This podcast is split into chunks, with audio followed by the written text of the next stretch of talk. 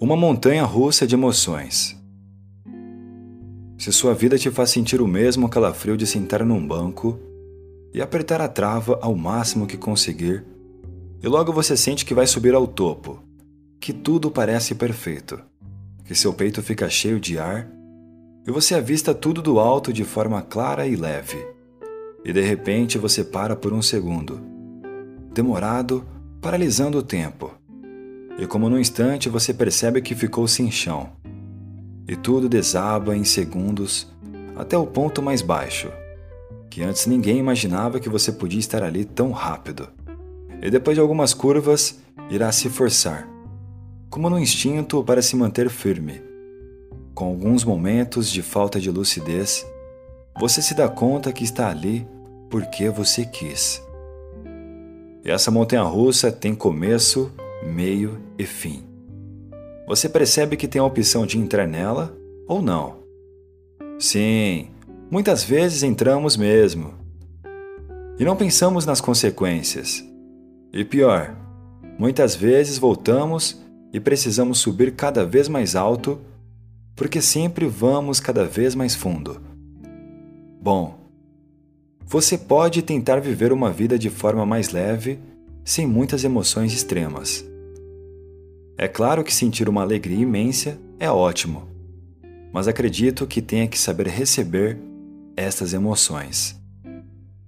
Mas é viver, e não viver refém das emoções, sempre buscando picos, e às vezes até os encontramos, mas também sempre caímos em buracos maiores e mais profundos.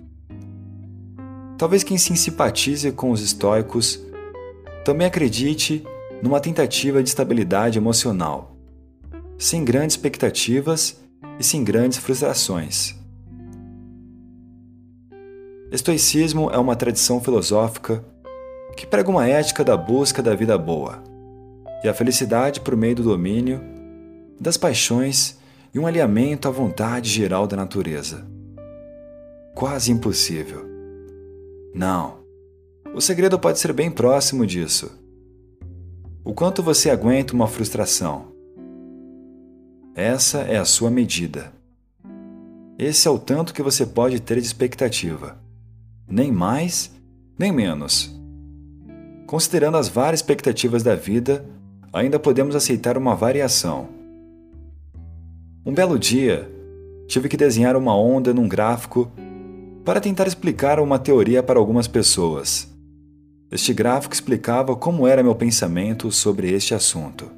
Basicamente, não considero que ninguém, que numa subida de evolução pessoal, seja totalmente equilibrada e ponto.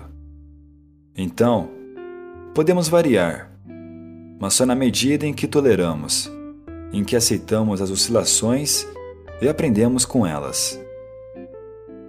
Quase que como num painel de ondas eletromagnéticas, onde a frequência 1 causa maior estabilidade e sofrimento. Apresenta picos e descidas cada vez maiores. E a frequência 2 mostra uma tentativa mais leve de se viver.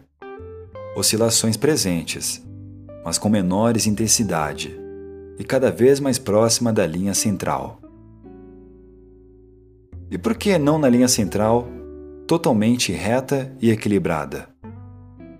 Talvez quem consiga um estado lúcido de tranquilidade robusta, inabalável, que caracteriza na libertação contínua de angústias e de preocupações, estado chamado de ataraxia.